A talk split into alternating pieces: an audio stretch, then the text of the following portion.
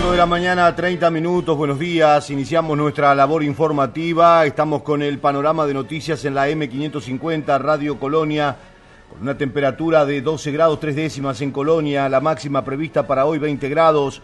El día se presenta nuboso, cubierto, algunas precipitaciones aisladas. Para mañana sábado 16 la mínima, 23 la máxima, con cielo nuboso, cubierto y probables precipitaciones. Para el domingo, nuboso a algo nuboso 13 la mínima, 27 la máxima. Los títulos en la recorrida que habitualmente hacemos por la prensa en nuestro país, el diario El País titula Uruguay al Mundial, aciertos de los Alonso, jugadores mentalizados y un boleto sellado. Una noche histórica, Uruguay rompió dos rachas y obtuvo su primer premio económico rumbo a Qatar. Uruguay, el bar y un dulce sabor a revancha contra Perú por la Copa América 2019. Los títulos que destaca el diario El País esta mañana. Los chats que utilizó el fiscal para inculpar a Nicolás Sendoya y a los cómplices. Temas que destaca el diario El País, además, Cipriani y el nuevo plan para el San Rafael de un arquitecto uruguayo que es reconocido a nivel mundial. Matan a hijo de 19 años de la líder de la conocida banda criminal Los Chingas son los temas que destaca además hoy la prensa uruguaya habla de la jugada que detuvo por el instante el corazón de todos los uruguayos y es la contención en el final del partido, lo que podía haber sido el empate de Perú de Rochet en la línea. El VAR demostró que la pelota no ingresó en su totalidad y que fue un acierto del arquero que en principio parecía haberse confiado en esa jugada y que tuvo en vilo y por supuesto también eh, con la expectativa de ver qué es lo que el VAR comentaba o señalaba. El árbitro del encuentro finalmente no marcó la conquista y fue victoria uruguaya. Esto en el diario El País, el observador titula Uruguay al Mundial de Qatar 2022, una noche perfecta. Otro tema, ni el fútbol paró la campaña, pañuelos confiscados y la Pantera Rosa en el centenario, pañuelos confiscados y la Pantera Rosa la campaña también terminó en el centenario. Destaca hoy el diario El Observador que también habla de la victoria uruguaya y la clasificación al Mundial. El uno por uno de los uruguayos, donde se destaca Rochet, Valverde y también el futbolista Pelistri. Los celestes jugaron un partido intenso y lo ganaron con buenas actuaciones en las distintas líneas referéndum, los tres antecedentes y qué impacto tuvieron en el mapa político uruguayo. El próximo domingo será la cuarta vez en la historia que se utilice este mecanismo. Son los temas que destaca hoy el diario El País, más temas destacados en Uruguay. Los medios hacen referencia a la victoria celeste sobre Perú, el gol de Georgian de Arrascaeta. En la cuenta regresiva, con Veda a la vista, la calle defendió Luke y Pereira advirtió por otra suba de combustibles.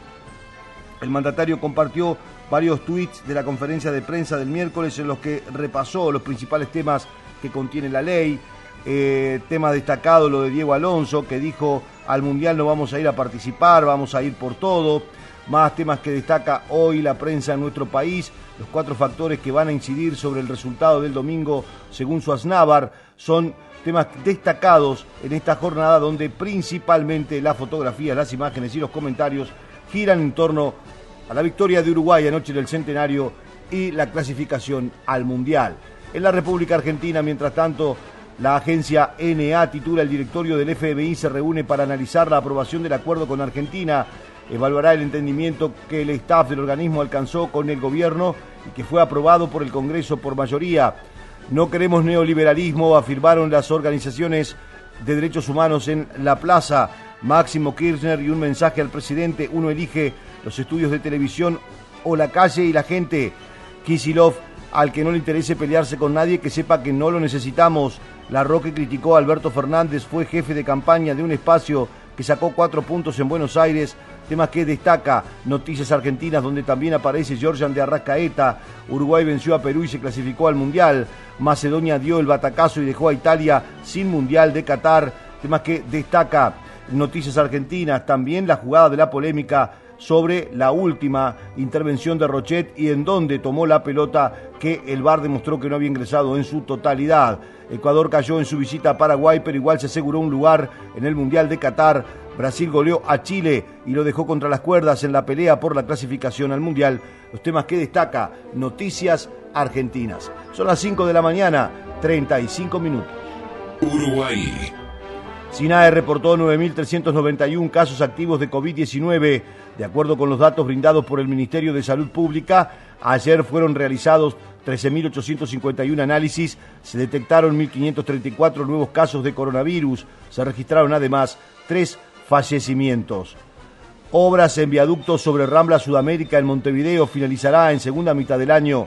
El ministro de Transporte y Obras Públicas, José Luis Falero, anticipó que el viaducto de casi dos kilómetros sobre Rambla Sudamérica en el puerto de Montevideo presenta un avance de obra del 95%, la intervención que demandó una inversión superior a 130 millones de dólares reordenará el tránsito de carga en la terminal portuaria de la capital. Bueno, aprovechamos la oportunidad que la gente de Fonplata andaba por acá, que es parte de los que financia esta obra y hemos acudido al lugar con la gente de OPP, con la gente del puerto, con la empresa que está llevando adelante la obra y con la gente de Fonplata, un poco para que nos hicieran un resumen de cuál ha sido el proceso de la ejecución de esta obra, que empezó a comienzos del 2020 y que viene a un ritmo que nos permite pensar que mitad de año, por ahí hasta entre julio, podemos tener ya el viaducto terminado y si a eso le agregamos algunas obras complementarias que se están encarando adentro del puerto, estimamos que para septiembre tendríamos ya la totalidad de la, de la, de la obra que se está realizando en este lugar, que va a cambiar sustancialmente el, acceso al puerto y también va a mejorar la circulación para el resto de, de los vehículos livianos en la ciudad. ¿Es una obra importante también para lo que va a hacer UPM?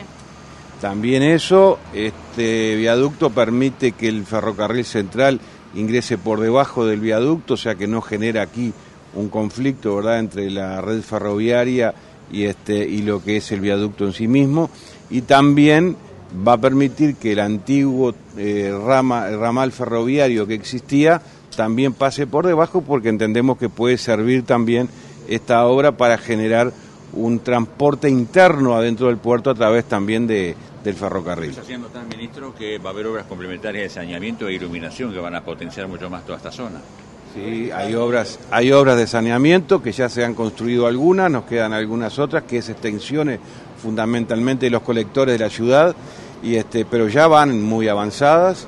Eh, estos plazos que estoy mencionando, creo que estaríamos pensando que en septiembre, sobre fin de septiembre, tendríamos la totalidad de la obra. Tras la semana de turismo comenzará a implementarse plenamente el cobro electrónico de los peajes. El ministro de Transporte y Obras Públicas, José Luis Falero, explicó que aún restan distribuir unos 80 trabajadores que realizan el cobro en efectivo. El telepeaje, nosotros teníamos pensado que en el mes de marzo comenzar en forma progresiva a, que fuera todo a través este, de forma electrónica y dejar de tener cajeros en los peajes. Estamos analizando ahora la posibilidad de que sea eso sí a partir de, la semana posterior a turismo para mantener todo lo que era la época turística, incluido semana de turismo, con el sistema actual. Eh, luego de la semana de turismo, lo que pensamos es empezar primero por aquellos peajes que, están, que tienen una solución ya definitiva en lo laboral y que no necesitan relocalizar funcionarios que son los más alejados al área metropolitana. Y así progresivamente vamos a ir avanzando, venimos trabajando con el ZUNCA, con el Ministerio de Trabajo y la idea es que todos de alguna manera encuentren la solución laboral dentro de las zonas donde residen. Quienes no tienen sticker, ¿cómo, cómo pasan en el peaje? Bueno, eh, van a tener que tener sticker y, van a, y si no lo tienen van a tener la posibilidad en el mismo puesto del peaje, justamente con los funcionarios, de poder allí este, eh, colocar el sticker y, y van a ver, este, no no con efectivo, sino con tarjetas, ¿verdad? ¿Cuántos funcionarios quedan por relocalizar, ministro? Y la última charla creo que andaban en torno de los 80 y algo, 90. No tengo el número exacto ahora porque quedamos a trabajar a partir de, los primeros días de abril para, para cerrar todo el paquete. ¿Qué pasa con los turistas, por ejemplo, que no tienen sticker? ¿Cómo hacen los argentinos, brasileños? Se está trabajando en un sistema en frontera para poder allí este, informársele en el tránsito que va a realizar el turista cuántos peajes tiene y que pueda allí mismo sacar un sticker puntual para transitar durante todo ese tránsito eh, hasta, hasta el lugar de destino. Inju presentó móvil que recorrerá barrios de Montevideo y pequeñas localidades del interior del Uruguay. Con el apoyo del Parlamento, el Instituto Nacional de la Juventud presentó un móvil con el que difundirá actividades, talleres y servicios. El objetivo es recorrer más de 20 pequeñas localidades de todo el territorio Iniciará su labor en el barrio capitalino Jardines del Hipódromo y continuará por la zona metropolitana hasta mayo luego se trasladará a otros departamentos. El director del INJU, Felipe Polié, dijo. Bueno, presentamos hoy este, este nuevo dispositivo, que se trata de una camioneta equipada con equipos, con información, eh, que el objetivo es poder llegar con las propuestas del Instituto de la Juventud y con el apoyo del Parlamento también para poder acercar la casa de todos, la casa de la democracia a los jóvenes de todo el país, con el objetivo de poder llegar a localidades menores de 20.000 habitantes del interior del país y también a aquellos barrios más alejados de la capital y del área metropolitana de Montevideo. ¿Qué relevaron en cuanto a necesidades de, contacto con programas en, esos este, lugares del país? Bueno, uno de los fuertes componentes del, del Injumóvil es el de la articulación. Cada una de las llegadas que, que se van a empezar a dar se van a dar en, red con los actores locales, con los municipios, gobiernos departamentales y también con instituciones educativas. Eh, mañana vamos a tener la primera de las acciones de Stinju Móvil, vamos a estar en el, barrio Jardines del Hipódromo, en una jornada en conjunto con ACE, con el Ministerio de Salud Pública, con Uruguay Crece Contigo, dirigida a, concientizar y, y sensibilizar en la prevención del cáncer de cuello uterino y también va a estar participando equipo de ACE que va a estar haciendo Papa Nicolau para mujeres jóvenes. Así que bueno, estas acciones lo que pretenden es acercar las políticas del Estado dirigidas a los jóvenes y poder contar con un dispositivo más para, poder descentralizar los programas del, ministro. Por su parte, la vicepresidenta Beatriz Argimón manifestó. Nosotros, aprovechando la, oportunidad que el INFU va a recorrer eh, todo el territorio nacional, acercando material, talleres a los más jóvenes, estuvimos viendo la posibilidad de también acercar material a los jóvenes respecto a lo que significa la actividad de esta casa, que es el centro de la democracia, lo que significa la democracia para, para el país. Ustedes saben, porque conocen, que generalmente hay recorridas de escolares, pero que nos interesa que haya recorridas también deliciales. Nos parece que es un aporte a la formación cívica interesante y en ese sentido, en este proyecto, eh, aportamos eh, precisamente al quien que va a conducir el, el, móvil y va a llevar material del Parlamento Nacional a efectos de no solo que conozcan la actividad parlamentaria, sino también extender a los centros educativos que tengan interés en venir a visitar el Parlamento. Internacionales. Anonymous afirmó que hackeó el Banco Central de Rusia y que publicará acuerdos secretos en 48 horas. El grupo de hackers Anonymous se adjudicó un ataque contra el Banco Central de Rusia a través de una cuenta en Twitter. Anunció que publicará 35.000 archivos en 48 horas que al parecer contienen acuerdos secretos. La cuenta aún no demuestra que haya realizado con éxito el hackeo o que haya tenido acceso a los documentos prometidos. El grupo de hackers ya atacó a muchas otras organizaciones rusas como parte de una campaña de solidaridad en apoyo de Ucrania tras la invasión del país el 24 de febrero. Otros objetivos incluyen una empresa rusa de energía nuclear, estaciones de televisión y sitios web. A 5 de la mañana, 43 minutos, la temperatura actual en Colonia 12 grados, 3 décimas, una máxima prevista para hoy de 20 grados. Comunicate con nosotros por WhatsApp. WhatsApp 598-092-560-565 o al 598-092-338-126. Nace una nueva manera de informarse. Noticiasargentinas.com. Todo lo que necesitas saber al instante. Noticiasargentinas.com. A un clic de la información. De lunes a viernes de 21 a 23 en AM550 ella te cuenta todo lo que querés saber del mundo del, espectáculo. Mundo del espectáculo. bienvenidos a este maravilloso programa que Espléndidos. Con Adriana Salgueiro. Lunes, de lunes a viernes de 21 a 23 por AM550 Radio Colonia. Los sábados de 11 a 12, Portal Agropecuario una mirada diferente para conocer la producción, la comercialización, la industria y los mercados de alimentos de la Argentina. Con Horacio Esteban Portal Agropecuario. Por AM 550.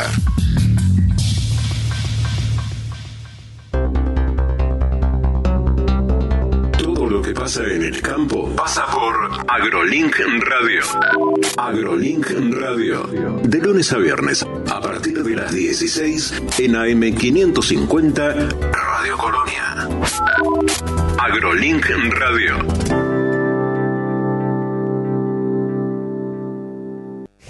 Construimos cinco nuevos clubes municipales en Lago Marcino, Delviso, Perusotti y próximamente Luchetti y Tribarrial. Clubes que se traducen en más derechos para vos, en nuevos espacios de encuentro para tu familia. Porque es tu club, es tu lugar. Pilar Municipio. Y cuando llega Marcelo, me late el corazón. ¿Cómo te va, Benedetto? Soy Marcelo Benedetto. Es el momento de no perderse de 12 a 14. ¿Cómo te va, Benedetto? ¿Cómo te va, Benedetto? De lunes a viernes, de 12 a 14, por AM 550. ¿Cómo te va, Benedetto? Blins, suministro de personal, portería, limpieza, hotelería y gastronomía. Por consultas 099-577-533 o info arroba.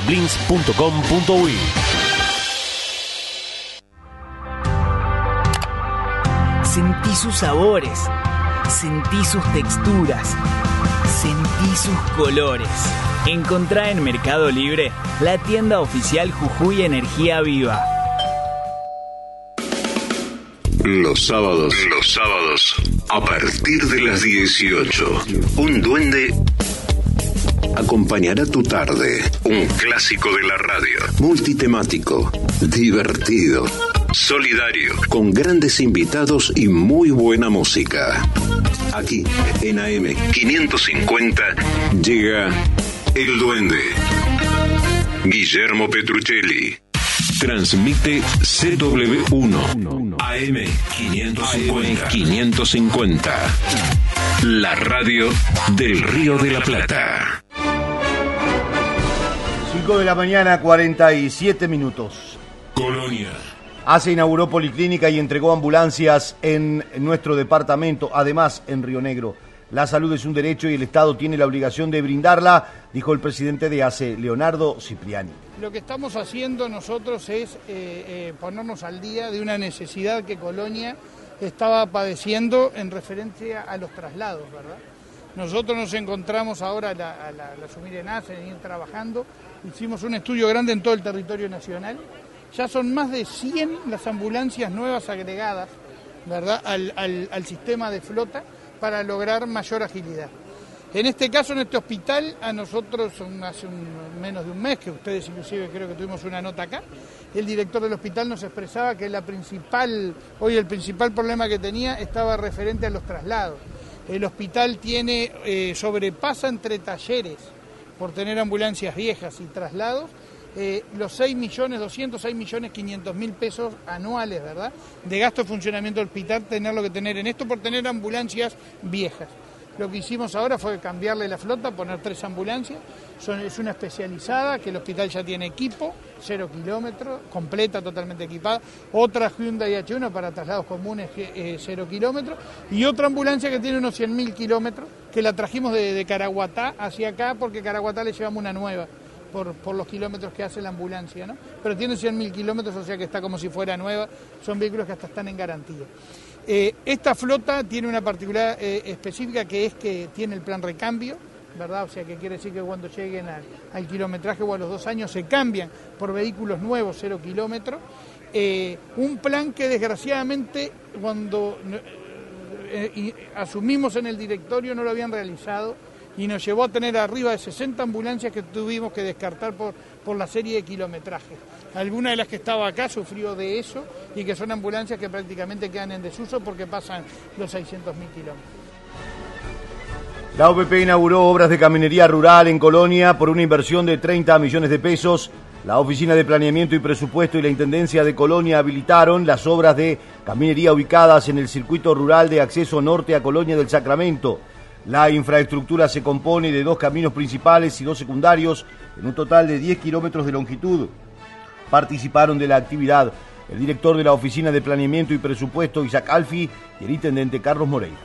Bueno, buenos días a todos, señor intendente, señor secretario general, señores civiles, señores directores de obra, señores legisladores presentes, departamentales y nacionales.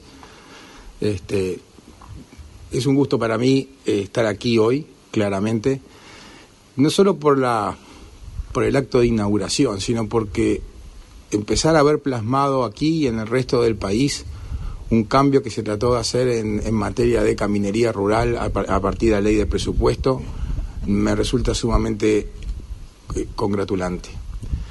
Básicamente, nosotros siempre decimos, la Oficina de Planeamiento y Presupuesto no define las obras, la Oficina de Planeamiento y Presupuesto ayuda logísticamente, ayuda técnicamente en, algunos aspectos de proceso licitatorio y planificación, pero las obras son decididas por los gobiernos departamentales. Director de la Oficina de Planeamiento y Presupuesto, nuestro estimado amigo Isaac Lito Alfi, con el cual mantenemos una, una, larga y excelente relación desde que éramos parlamentarios los dos, que comenzó su carrera en el Ministerio de Economía y Finanzas con el gobierno de la calle Herrera. Se trataba todo el tema presupuestal. Este, señores diputados, señor secretario general, autoridades, señor empresario, el ejecutor de esta obra, este, que la ha culminado en muy buena forma. Vamos a ver la duración de esta obra, a ver cuál, eso es lo más importante de todo. Señores alumnos, señoras maestras, esta hermosa escuela rural, yo veo que tiene una nutrida concurrencia de, niños, porque esta es una zona rural, pero también con características de urbanas y suburbanas. Es una zona este, muy especial con, con, con, mucha gente que se ha ido radicando en, en esta en esta parte de, de, la colonia de los eh, alrededores de la colonia del Sacramento. Como decía Isaac, acá los fondos, el 70% de los fondos de una obra que tuvo un costo de 32 millones y medio de pesos, 70% viene con fondos del gobierno nacional. En realidad son fondos que el presupuesto nacional otorga a los gobiernos departamentales, quizás en compensación por el IVA que pagamos y el todo lo demás. Pero de verdad, este, si no hubiera sido por esa contribución es muy difícil ejecutar otras obras. Yo que tengo muchos años al frente del gobierno departamental, comencé allá en el año 95, en ese momento no teníamos fondos de esta naturaleza y no podíamos ejecutar obras de esta dimensión y de este costo. Ahora nosotros ejecutamos en Víboras con el mismo programa, también una obra excelente. Ahora la 106, que también le fue adjudicado a la misma empresa, Ramón C. Álvarez. Este, y después eh, la ruta 83, que la tenemos en curso, una con la 106 creo que 55 millones de pesos y la otra 82. Deportes.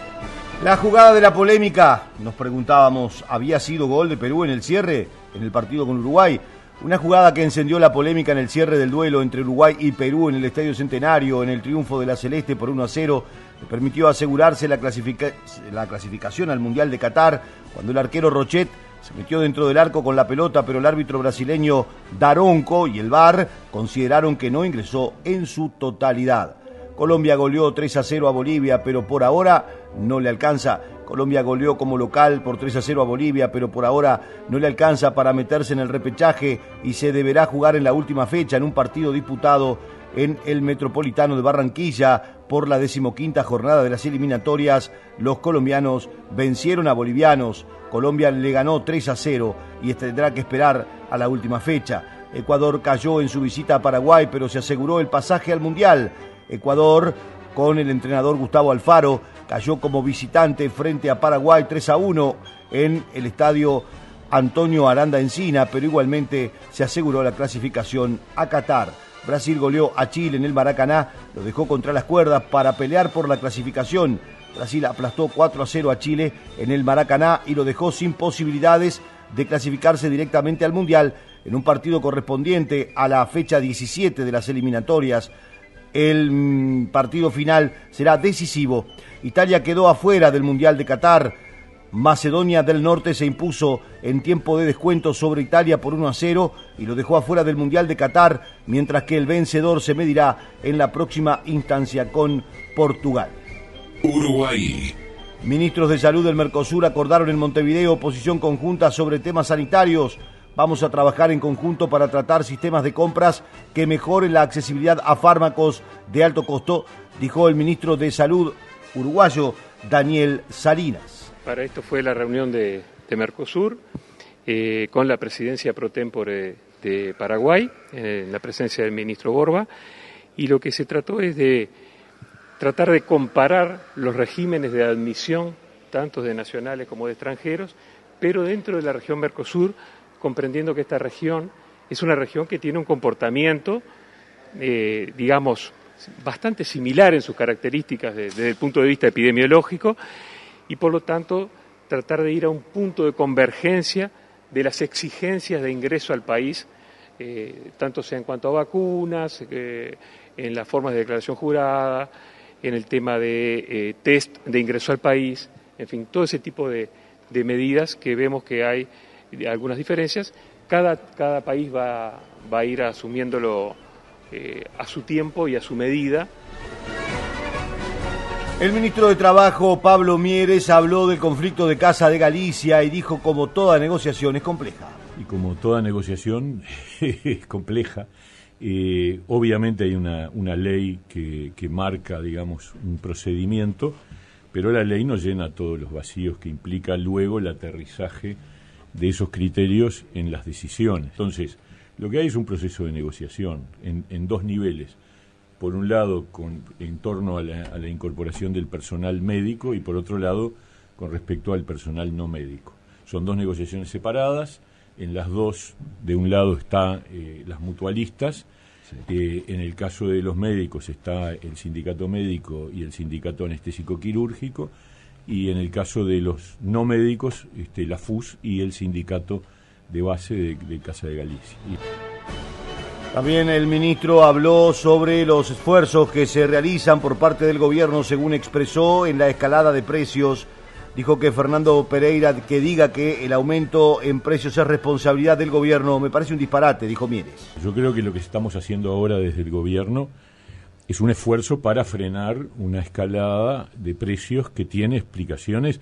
A mí me, me causa, la verdad me da mucha pena que también en este tema los partidarios del sí tiendan a distorsionar nuevamente la realidad, porque decir, como ha dicho Fernando Pereira, que el aumento de precios es responsabilidad del gobierno uruguayo, que la decisión de que se, nos vaya este, para arriba los precios tiene que ver con decisiones del gobierno, me parece un disparate técnicamente y, una, y una actitud política este, realmente rechazable, porque es tratar de medrar con una situación que cualquier economista más o menos sensato debe reconocer que es de carácter internacional, pero no solo por la guerra, porque él dice, no, porque la guerra empezó después.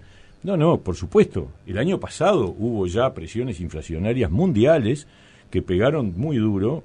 Yo voy a dar algunos datos porque parece que vivimos en la aldea y no nos damos cuenta de que vivimos en un mundo que nos impacta de manera significativa.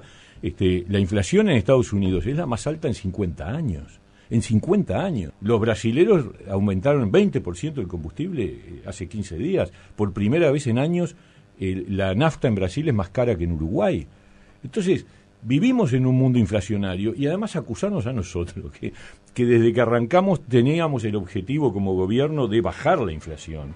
Acusarnos de que el, aumento de los precios eh, es responsabilidad del gobierno es, un disparate, es no entender nada de economía y es tratar de usarlo de manera muy antojadiza y, oportunista eh, en una campaña que está terminando. Entonces acá, claro, la gente le duele y a mí, a mí también. Estamos en el final, llegando a las 6 de esta mañana. Le damos paso a nuestros compañeros. Llega el exprimidor. Nosotros seguimos junto a ustedes a través de nuestros flashes informativos.